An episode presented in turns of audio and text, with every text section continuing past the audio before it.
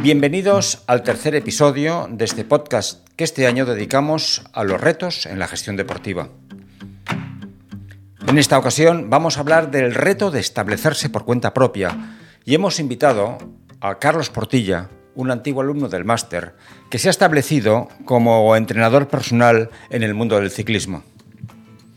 Fruto de su trabajo final de máster, Carlos inició un proyecto, el de una asesoría deportiva, en uno de los ámbitos en el que tiene una pasión especial, el mundo del ciclismo. Ahora, hace casi 10 años, tiene más o ha tenido más de 5.000 clientes y actualmente trabajan tres personas en esta pequeña empresa. Antes de comenzar la entrevista y compartir los puntos de vista con Carlos, me gustaría aportar algunos datos sobre el mercado del mundo del ciclismo. Como siempre digo en clase, una de las variables, uno de los contextos que tenemos que analizar profundamente es el mercado. Cuando el mercado es creciente, es más posible que un negocio arranque. Cuando el mercado es menguante, tendremos más problemas. Carlos ha escogido un mercado en expansión. Según la AMBE, la Asociación de Marcas de Bicicleta de España, el mercado ha crecido nada más y nada menos que el 40%. El año pasado se fabricaron y vendieron más de un millón y medio de unidades y la cifra de productos relacionados con el ciclismo ascendió a más de 2.700 millones de euros, con un crecimiento superior al 34%. Si nos preguntamos cómo se reparte el mercado, nos encontraremos en primer lugar con las mountain bike, con un 39% del mercado y un crecimiento del 10%, con más de 600.000 bicicletas vendidas. En segundo lugar, nos encontraremos las bicicletas infantiles con un 32% y un crecimiento del 14% en ventas y más de 500.000 unidades vendidas. En tercer lugar, nos encontraremos las bicicletas eléctricas con una cuota del 13% y un crecimiento mayor del 10%, con más de 200.000 unidades vendidas. La bicicleta urbana y la bicicleta de carretera ocupan correspondientemente el cuarto y quinto lugar. La urbana con un decrecimiento del 2%, en cambio la de carretera con una tasa del 7% y un crecimiento superior al 9% y más de 100.000 unidades vendidas. Este es el contexto del negocio en el que se mueve Carlos. Bienvenido, Carlos. Muchas gracias por estar aquí y vamos a comenzar la entrevista. Carlos es licenciado en INEF, luego cursó nuestro máster entre los años 2010 a 2012, fue seleccionador de BTT de la Federación Catalana de Ciclismo entre los años 2015 a 2018 y ahora es empresario. A su iniciativa empresarial le ha llamado entrenopersonal.com y te vamos a pedir que nos expliques cómo ha nacido esta empresa. Desde tu TFM, desde un proyecto inicial teórico a una realidad con nueve años de experiencia. ¿Nos puedes explicar, nos puedes inspirar de cómo ha ido, cómo has creado esta empresa? Sí, sí, a ver, yo, mira, de toda mi vida he hecho deporte, he hecho, empecé haciendo ciclismo muy jovencito, entonces es algo que ya desde, desde pequeño pues me apasiona.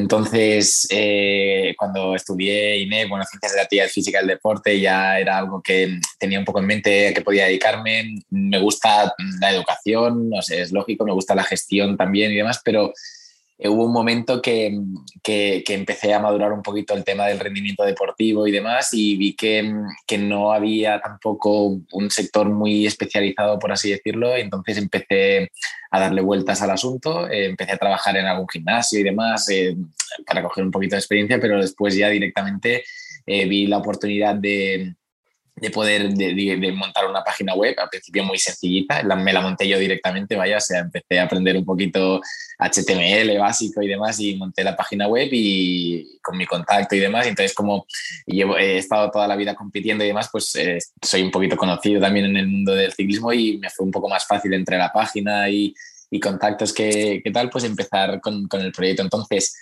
empezó algo a modo de prueba de ver si podía funcionar o no y vi que el primer año tuvo bastante acogida y, poco a poco pues intenté que fuera siendo algo un poquito como más serio, busqué un, local para tener una sede física también y, después pues bueno, eh, ampliamos el negocio con, con otro servicio que es el tema de bike fitting, que son eh, eh, estudios biomecánicos para ciclistas, para posicionarles encima de su bicicleta y demás, que es como un complemento también a la planificación.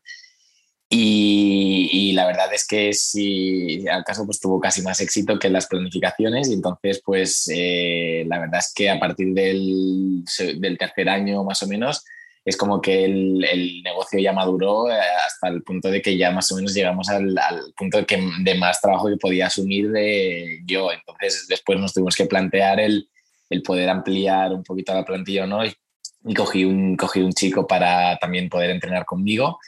Y la verdad es que de momento muy contentos y los dos trabajando. Y luego aparte en el equipo tenemos también una, una informática que también se juntó con nosotros eh, posteriori para poder eh, mejorar un poco el servicio. Y hace cosa de un año y medio le quisimos dar un, poquito más de, de vuelta al, asunto y, creamos una plataforma de entrenamiento propia. Es decir, hay, plataformas de entrenamiento de Training Peaks, de, diferentes plataformas que están muy consolidadas, que la verdad es que son herramientas muy, muy buenas para poder planificar, pero siempre encontrábamos que quizás le faltaba algún punto que a nosotros nos gustaría tener a modo de análisis de, del rendimiento de nuestros ciclistas, etcétera, que no teníamos y entonces decidimos pues, pues crear nuestra, nuestra propia plataforma con nuestras propias herramientas de análisis. Y entonces, eh, ya te digo, estuvimos un año entero prácticamente diseñando la plataforma y hace cosa de de dos años o así, pues ya la lanzamos y la verdad es que con, con, mucho éxito, con muy buena acogida por parte de nuestros clientes y sobre todo lo que nos ha ayudado mucho es a, nos ha facilitado el trabajo eso de, de poder analizar todo el rendimiento de nuestros deportistas, de, de poder eh, medir de, de, una mejor manera pues mm, todo lo que nuestros deportistas van realizando y lo que podemos luego planificarles, o sea, para hacerlo un poquito de una manera más más sofisticada si, si, cabe. Entonces, la verdad es que de momento estamos en este punto ahora con, con el tema de esta herramienta, eh, con, con, creciendo un poquito a nivel de clientes también en, en medida de lo que, de lo que podemos a, ir asumiendo. Y luego, pues el tema de bike fittings, la verdad es que, que, es lo del posicionamiento sobre las bicicletas, pues, pues también esto sí que solo lo realizo yo porque es un, es un, un servicio que, que, la verdad es que no hay formación muy específica sobre ella, ni a nivel de, de la carrera ni ni, ni luego em, eh, no, no, hay cursos eh, eh, profesionales, por así decirlo, y entonces es algo que yo empecé, de hecho en Barcelona cuando empecé no había prácticamente ningún centro que lo, que lo realizaba, fue algo como bastante novedoso. La verdad es que ahora con el, con el auge que hay del ciclismo y de las bicis, pues sí que sí que cada vez hay más centros especializados y demás, pero no hay ninguna formación reglada que lo haga, por lo tanto no es, no es sencillo poder encontrar a profesionales que, que puedan realizar este servicio y realizarlo de una manera eh, correcta. Pero bueno, la verdad es que de los, de los mm, prácticamente nueve años que llevo, que llevo haciendo bike fittings, la acogida fue muy buena y le hemos hecho ya miles de estudios biomecánicos a clientes y de momento pues con muy buena acogida también. Carlos, gracias por la respuesta larga que nos has dado y clara. Yo quería preguntarte si he entendido bien que comenzaste con un entreno personal, uh -huh. luego has tenido que aprender otras cosas, como hacer tu propia página web, complementos que impulsan el negocio. Exacto. Luego has abierto una línea de negocio, que es estos estudios biomecánicos, este fit de la bicicleta, como la herramienta ajusta a cada tipo de, de ciclismo, a cada tipo de cliente. Exacto. ¿Qué tipo de clientes tenéis en, en, vuestro centro? ¿A quién os dirigís? En nuestro centro sí que, sí que abarcamos cualquier tipo de, de, de ciclista, es decir, podemos, podemos tener desde ciclistas profesionales que que van buscando el máximo rendimiento, aerodinámica y, y demás para, para, para, poder posicionar su bicicleta. Y luego tenemos el ciclista más amateur que está empezando ahora, que, que, no, que no ha hecho prácticamente bici en su vida y le ayudamos porque está teniendo, ha, salido, ha empezado a salir en bici y está teniendo problemas de rodilla o le duelen las cervicales. Entonces, eh, es abarcable a cualquier tipo de ciclista y a cualquier tipo de bicicleta, porque sí que es verdad que cada vez tenemos más ciclistas que nos traen bicicletas eléctricas para posicionarlas. Carlos, introduces ahora, apuntas el concepto de bicicleta eléctrica y la práctica que veíamos al principio que es un tipo de bicicleta que está creciendo mucho, eh, poco, supongo yo, en detrimento de la urbana, que bajaba un 2%, y la bicicleta eléctrica ahora tiene una tasa de mercado del 11%, con un crecimiento cercano al 49%. Una bicicleta que cuesta en promedio casi 3.000 euros. ¿Cómo ves tú esta práctica de la bicicleta eléctrica? ¿Conviene que hagan también un fit, que, vengan y se les ajuste a, la persona, ¿Algún consejo que puedas dar a la práctica de esta bicicleta eléctrica?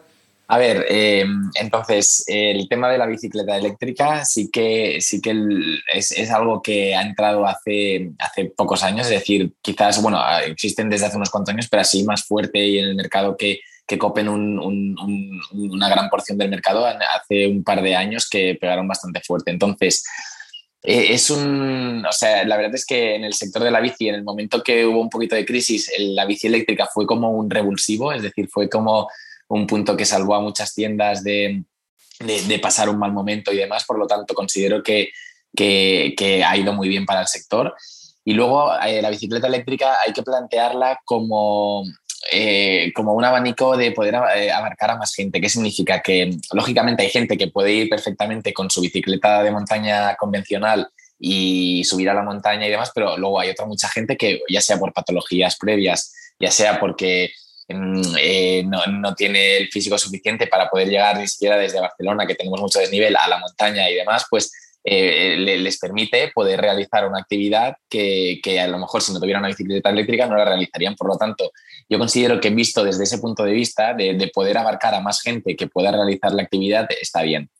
Sí que es verdad que hay, lo que hemos comentado, otro tipo de gente que, que la utiliza para, para, ir a hacer a lo mejor descensos un poco más agresivos, lo que sea, y para no querer hacer el mínimo esfuerzo posible, entonces ahí sería replanteable, pero para poder abarcar a más gente considero que es una muy buena herramienta. Entonces, eh, en base a esto, bueno, voy a explicar también un poquito así brevemente qué, es, en qué consiste una bicicleta eléctrica, porque no significa que tú vayas encima de la bici y la bici te lleve solo, sino que son bicicletas de, de asistencia. ¿Qué significa? Que para que la bici te ayude, tú tienes que pedalear, tienes que darle a los pedales y entonces tiene un porcentaje de ayuda, es decir, en cada pedalada te va dando un pequeño porcentaje de ayuda, unos vatios de extras entonces, eh, esto es interesante porque hay una normativa europea y demás que no pueden ser bicicletas a gas, porque si no serían ciclomotores o demás y, estarían y tendrían que estar matriculadas. Entonces, son bicicletas de asistencia que no pueden pasar de 25 kilómetros por hora. En el momento que tú vas a más de 25 kilómetros por hora, el motor corta y no, te, no te genera eh, asistencia. Entonces, eh, con, un poco esto, pues considero, ya te digo, son herramientas que, pueden valer mucho la pena para, poder tener a más gente. Y al final el proceso es, el mismo, porque la posición tiene que ser similar, eh, el pedaleo acaba siendo el mismo, lo único que sí que es verdad que con la bici eléctrica pues tienes esa asistencia de que, de que te facilita un poquito el, el poder subir, el poder llegar más fácilmente. Carlos, estamos hablando ahora de distintos tipos de bicicletas. Hemos hablado ya de bicicletas más profesionales, ahora bicicletas eléctricas. ¿Tú crees que vale la pena, que es recomendable, hacerse un estudio biomecánico antes de comprar una bicicleta? O quizá cuando notas que, no sé, que empieza a dolerte una articulación, que te duele la rodilla o quizá un brazo.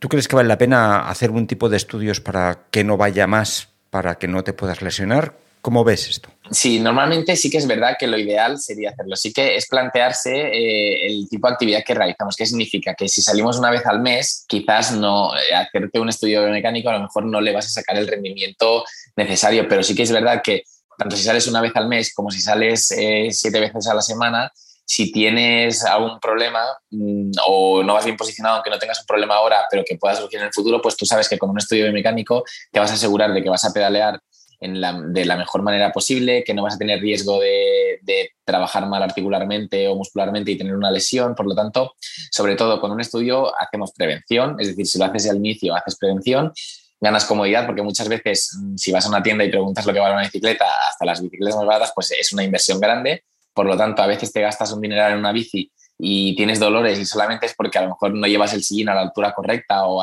con el avance correcto o el manillar no está bien posicionado, por lo tanto por detalles de no ir bien colocado, aunque lleves una bici muy buena, pues tienes problemas, no vas cómodo.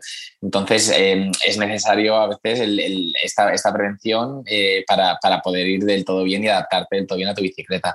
Luego está el siguiente paso, que es la mayoría de gente que, pasa por nuestro centro, que es gente que no lo ha hecho al principio, ha empezado a tener problemas, lesiones, y entonces eh, ya no es prevención, sino que es ya eh, intentar solucionar el problema que ya tenemos, es la corrección, exacto.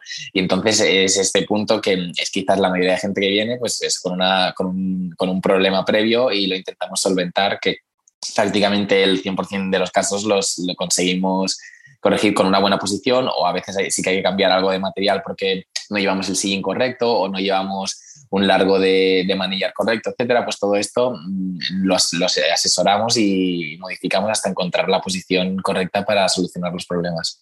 Gracias, Carlos. Y cambiamos ahora un poco de escenario porque estamos hablando de bike fitting, pero tú empezaste como entrenador personal. Y ya que te tenemos aquí, me gustaría que nos dieras algún consejo a los distintos tipos de, ciclismo que existen. ¿no? ¿Tú mm, ¿qué, qué, nos aconsejarías? Tanto si haces carretera, si haces BTT, eh, ¿qué, consejo? ¿Cómo podemos practicar mejor este, este deporte que es el ciclismo?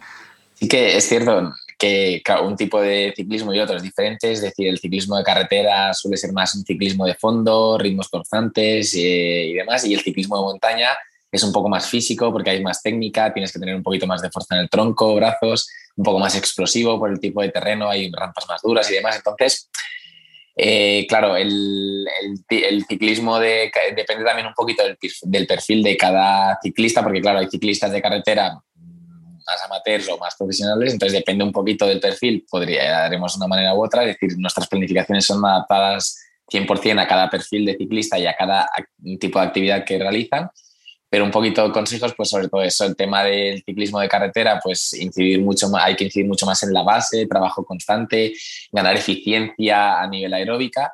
Y en el ciclismo de montaña sí que es cierto que este aspecto es importante, pero sí que es verdad que el trabajo de fuerza analítico, pues trabajo de fuerza en gimnasio, propriocepción, equilibrio, etcétera, es mucho más importante que en la bicicleta de carretera y hay que compensar mucho más también el ejercicio de esa base y ese trabajo de fondo con el trabajo de, de, fuerza y, el trabajo un poquito más explosivo también. Es un poco la, diferencia más grande que puede haber dentro de que tienen muchas cosas en común, porque al final el trabajo aeróbico, trabajo físico, pues hay que trabajarlo igual, pero sí que es cierto que las diferencias un poquito a nivel más de fuerza, explosividad y o fondo por el lado de la carretera, pues es lo que más difiere de una actividad a la otra. Carlos, sí, pero en concreto, ¿qué consejos nos darías? Sobre todo eh, buscar profesionales que te asesoren, es decir, antes de comprarte una bicicleta, saber, eh, informarte un poco de, qué es lo que necesitas, porque a lo mejor no necesitas una bici de 6.000 euros para empezar a, ir en bicicleta, entonces mirar lo, mínimo que necesitas, pero que te pueda dar el rendimiento que, necesitas, sobre todo por ahí es lo, lo importante. Y después, mm, claro, si vas a empezar a salir una vez a la semana, no tienes claro si te gusta o no, pues no vas a invertir tampoco en un entrenador o en un, o en un estudio biomecánico de inicio, pero si ves que es algo que has empezado, te gusta, eh, empiezas a, salir más veces a la semana y ves que, sí, que, te está enganchando, pues, pues sí que para prevenir sobre todo y para, y para no llegar a tener problemas que mucha gente los acaba teniendo, pues, pues el empezar a asesorarte un poquito de manera de coger y pues si hace falta pues hacerte un bike fitting, si ves que que está saliendo más, pues también una prueba de esfuerzo, por ejemplo, es interesante para ver sobre todo que a nivel de salud no tienes ningún riesgo a nivel cardíaco, eh, saber un poco también dónde tienes tus umbrales para, para saber a qué, pulsaciones, a lo mejor también llevar un pulsómetro para saber a qué pulsaciones puedes ir en su vida y no, no pasarnos de nuestros máximos, etcétera, para a nivel de salud. Y luego pues pues eh, si todo esto lo has hecho y ves que evolucionas y quieres ganar más rendimiento, pues ya ponerte en manos de un profesional para, para poder planificar tus entrenamientos y seguir mejorando físicamente de una manera correcta. Muchas gracias, Carlos, y tendremos que ir terminando. Muy interesante, llevamos casi 20 minutos. Vaya. Quería preguntarte cómo ves el futuro. ¿Cómo te ves tú en un futuro? ¿Cuál es tu planteamiento? Eh, ¿Qué cambiarías? ¿Qué retos tienes por delante? ¿Cómo te ves dentro de un tiempo? A ver, yo creo que de momento sí que es verdad que van surgiendo ideas de generar otro tipo de, proyectos eh, relacionados, pero quizás eh, un poquito divergentes a lo que hacemos, pero sobre todo vamos a intentar seguir por el mismo camino, de, decir, ofrecer el mismo tipo de servicio, pero sí que es verdad que mejorando. Es decir, por ejemplo, a nivel tecnológico, si van saliendo herramientas que nos puedan ayudar a, a trabajar mejor, por ejemplo, en el tema del análisis de la posición sobre la bicicleta, o si podemos ir mejorando nuestra, nuestra herramienta de planificaciones de entrenamiento, pues añadiendo eh, eh, poder, poder trabajar con más dispositivos. Por ejemplo, ahora trabajamos con, dispositivos Garmin, pues poder trabajar con otras marcas, etcétera. Pues nuestra filosofía, tanto en planificaciones de entrenamiento como en biomecánica, es siempre intentar eh, tener nuestro propio, nuestra propia metodología. nuestro propio, nuestras propias herramientas. Entonces, es, es intentar, sobre todo siempre con esta filosofía de hacer nuestro servicio propio y exclusivo porque no, no, lo tiene, no lo tiene nadie más y entonces mejorarlo y ser capaces de, de ser iguales o mejores que la competencia, pero siempre con, con nuestras propias herramientas. Es un poquito la filosofía. Y entonces eh, yo dentro de, de, un tiempo me veo haciendo algo similar a lo que estamos haciendo, pero seguro que mejorado y un poquito ampliado para, para que la experiencia del cliente sea más favorable si cabe. Carlos, acabamos aquí ya este episodio. Muchísimas gracias por, por estar con nosotros, por dedicarnos este tiempo y espero que, que sigamos en contacto. Muchas gracias. Un placer esta conversación y, y seguimos en contacto, tanto que sí. Finalizamos aquí este tercer episodio de esta tercera temporada del podcast, que hoy ha venido de la mano de Carlos, en la que hemos aprendido un poco cómo montó él su empresa, un ejemplo, un ejemplo del que hemos podido aprender de su pasión, de su dedicación y también nos ha descubierto de su mano, hemos aprendido cómo es este mundo del ciclismo y cómo se puede hacer de entrenador personal y de biomecánico en este, en este entorno. ¿no? Como siempre, sabéis que nos tenéis a vuestra disposición, que me tenéis a vuestra disposición y os mando un fuerte abrazo y como siempre os tengo que decir, cuidaros, que las cosas están, están como están y tenemos que cuidarnos porque la salud es lo primero. Hola, un fuerte abrazo y hasta pronto.